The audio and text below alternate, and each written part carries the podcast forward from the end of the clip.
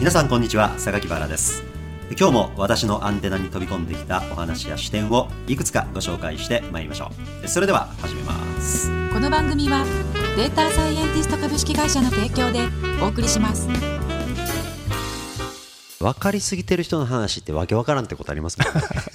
分かりすぎてる人はやっぱり伝えたいことが多いから。多いですね。情報量多いですね、うん、大きい流度の話とちっちゃい流度の話両方混ぜこぜにして言ってくることあるじゃない、はいうん、すごい複雑に聞こえちゃいません？そうそれ脳が疲れちゃったりするからね、はい、だから意外と中途半端に分かってる人の方が世の中に対する貢献度が大きいことだってあると思いますよ。つまり中途半端にしか分かってないからより分かりやすくする能力が強いというか、うん、取捨選択もね割と決断しやすいってなるんじゃない？そうですよね。話の中でどこが要点なんだろうのところにすごいアンテナを立てて、それそのキーワードになりそうなものをピックアップして聞いてこういうことですみたいな、うん、こういう研究あるんですよ。子供にね何でもいいから書いてごらんとかって何でもいいから作ってごらんって言った場合に、はい、出来上がってくるもののバリエーションとね、はい、すごい制約を与えて何か作ってごらんって言った場合とではね制約が多い方がねよりクリエイティブなものが出てくるっていう研究があるんですよ。例えば、はい、あのお絵描きさせる時なんかも赤と黄色だけで何か書いてごらんとか、もう何やってもいいから何かしてごらんって言われた時よりもねその何か使う道具を限定されてしまったりね、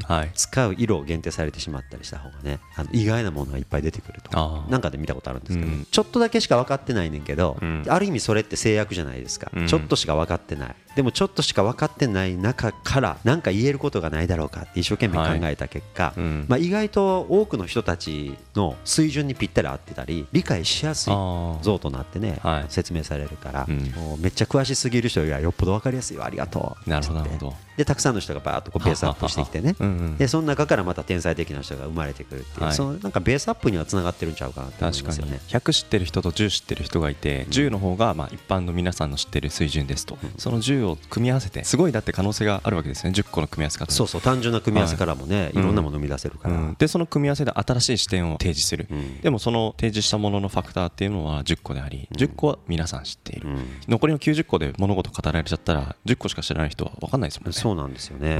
だから意外とねそう少ないことしか知らなくてもそこから意外なストーリーが生み出されたり意外なね、発見が生み出されたりとか、ね、面白いですね。その何でもいいから作ってごらんとやっぱルール縛りがあって何か作ってごらんのこの違いって例えばオリンピックとパラリンピックって同時開催で前後でねあの開催されますけど基本的にオリンピックである種目に対して何かしらその身体的なディスアドバンテージがある方がパラリンピックに出場される。でその時ってルールも身体的にもやっぱり制約がオリンピックに比べると大きいことが多々あるんじゃないかなと思うんですよね、じゃあオリンピックと比べてパラリンピックの楽しさって何かなって最近よく考えるんですけどまさに今原さん言ったような制約が多いからこそ生まれるクリエイティブ。あ何そういう体の使い方するとこんなことまでできちゃうの、っていうようなことがなんか種目種目ルールルールでまた違ったオリンピックとの違いっていうのがそのクリエイティブの発見で出てくるのかななんていうふうに思いますけどね。そうですよね。僕らどっかでほら複雑化したいっていう欲求もあるしあ、まあ、より高度に組み合わせしていきたいっていう複雑化の欲求と、ねうん、あと複雑なものを単純に理解したいというそのシンプル化の欲求って両方持ってるじゃないですか、はい、自然界もね突き詰めていけばシンプルになるんだけど、うん、そのシンプルなやつを分解するとさらに複雑な構造が浮かび上がってきて、はい、でさらに奥をやるともっと複雑になってきちゃって、はい、あのシンプル化へ向かうと思いきやよりややこしくなってきてさ、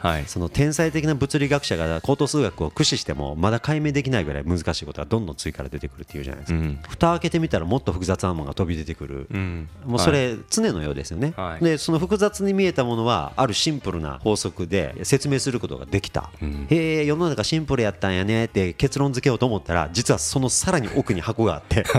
で最終的にはね今どういうことになってるかと言いましたらね、はい、元素記号表って周期表、はい、高校の時習ったじゃないですか。覚えられなかったやつですよね、僕が。ね、水平リベなんちゃらかんちゃら相手水素だのね、はい、こうこうやこの世に存在する元素はすべてあの表に載ってるんだ、うん、まあ乗れるし、はい、予想もつくんだって習ったでしょ僕ら高校生の時って。習いました。ところが2000年を超えて数年経った時に明らかになったのはねあの元素記号に載ってる元素だけで宇宙全体が成り立ってるかと思いきや、はい、それはね5%に満たなかったってことが分かっちゃったんですよ。まだ95%が以上はねダークエネルギーとねダークマターっていう2つの謎の物質でできてると。エネルギーと物質でできててね、はい、それは元素記号表に載ってこないんですって。なんだか映画の中の話みたいじゃないですか。そうですよ。しかもそれ分かったのが2000年超えてからですからね。今からじゃあ19年ぐらい前。そうです、はい。世界中の科学者はびっくりしたんですよ。どんだけいろんな計算してもね。ああまあどうやらこれ間違いないな。非常にシンプルな元素記号表周期表でね、うん。すべての物質が説明できたわーって思ってたらね、はい。その奥がまたあって、うん。なんとたった5%も説明できてなかった事実が分かりなるほど。でねそこから19年弱ぐらい経った今もなおねダークマターとダークエネルギーがどういう物質なのかって解明できてないんですよ、なるほど。何とも反応しないんでね、計算によって存在が分かってるだけらしいんですよね。その要素は分からないけどもそのこれまでシンプルに整理してたものだけでは全然説明できない現象が起きてるってことは分かる。もう明らかにそこに物があると、うん。何とも反応してくれないからね、まだ証明ができないらしいんですよね。でもシンプルにして初めてダークマターがダークエネルギーが明るみになったという意味で言うとシンプルにしたことも決して失敗ではないというか。それがね、シンプルに解明したところとは別角度かはらい。別のものが見つかっちゃったってイメージですよね。で、その別角度から別のものが見つかっちゃったそのプロセスを紐解いていくと、はい。ものすごいややこしいことしてるんですよね。はい。ものすごいややこしい計算を経てやっとその存在が分かり、でまあ、その存在を想定しないと、まあ、宇宙がビッグクランチを起こしちゃう。ビッグクランチ、まあ、宇宙全体が今の姿ではいられないっていうんですか、まあはい。その物質があるおかげでね、あー。まあ、今の我々があるうんらしいんですよ、よう分かりませんよ、私もそんなの。でもその話聞いてたら 今難しすぎて。最近話題の AI 的なところと人間の脳みそのメカニズム。いや人間の脳みその中で行われている高度な処理を AI を通じてコンピューターに演算させようっていう試みが今の流れなわけじゃないですか。でも AI をその使ってまあものづくりだったり技術だったりを再現してみれば見るほど人間の脳の深さ奥深さがますます明るみになってくるようなそんな気づきを最近の世の中っていうのはひしひしと感じ始めてるんじゃないかなっていうのが僕の体感なんですけどね、うんなんかそことすごい似てる気がしましたね。シンプルにするそうすると複雑さがより深く分かってくるっていう、うん。なんかそんな風に今感じましたね。なんかその連続なんでしょうね、うん。シンプル化して理解し、はい。でまた複雑なことに向かっていくきっかけを得てね、うん。で掘っていったらもうえらいことになってて、はい。でまたそのえらいことになったやつを再整理しているうちに、はい。ある共通法則が見つかってきて、うんうん。ああよかったやっとシンプル化できたわと思ったらまた次の地層が現れてねえらいことになりますからこれ、うん。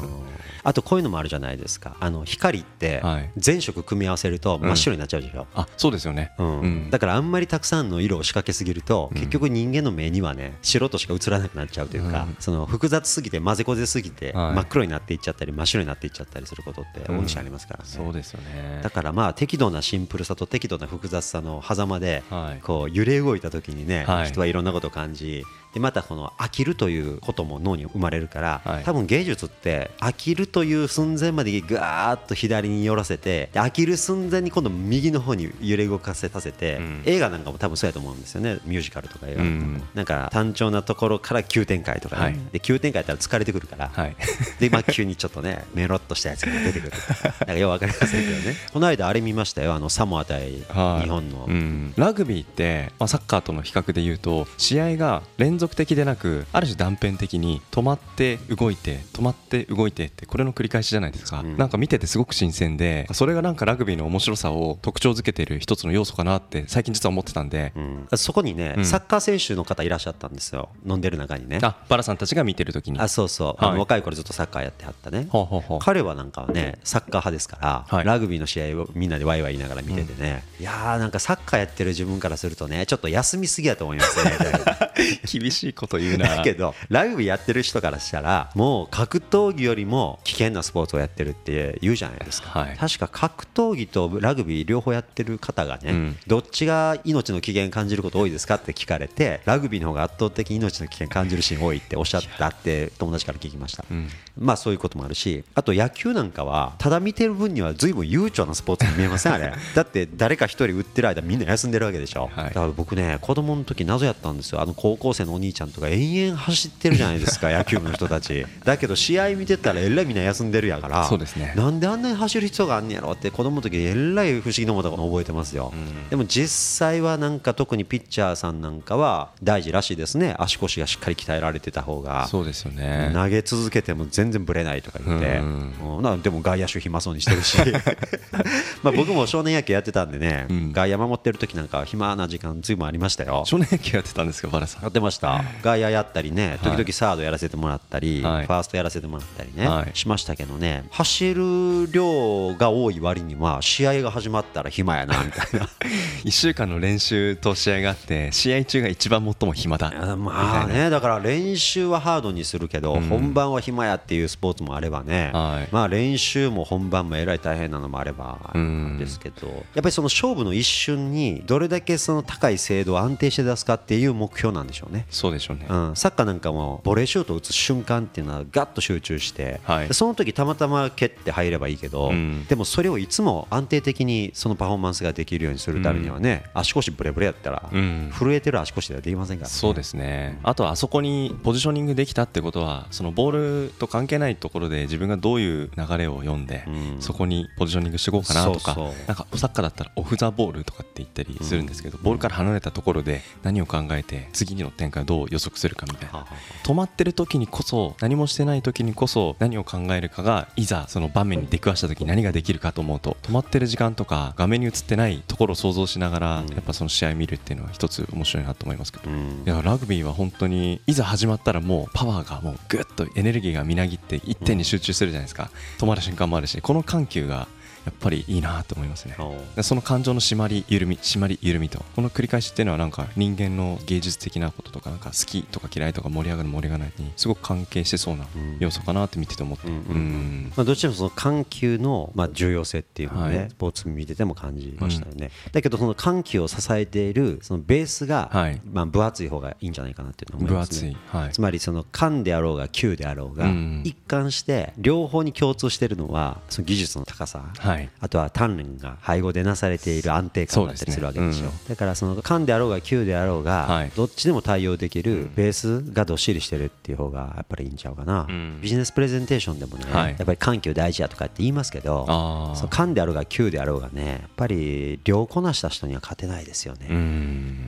で結果その人の持ってる持ち味が出た時にねもう生まれつき華やかさを出せる人もいれば、はい。生まれつき華やかではない人もいたりするけど深く考えて量を確保した人って派手に見えようが地味に見えようが、うん。なんかずしっとくる共通した説得力っていうのがあるでしょはい。だからその緩急を研究することも大事でしょうけどね。そのあまり緩急によらないベん。ースの太いところをね、はい。積むことを最初にしっかり確保するっていうのもね同時に大事ちゃうかなと思いますよね。この番組はデータサイエンティスト株式会社の提供でお送りしました。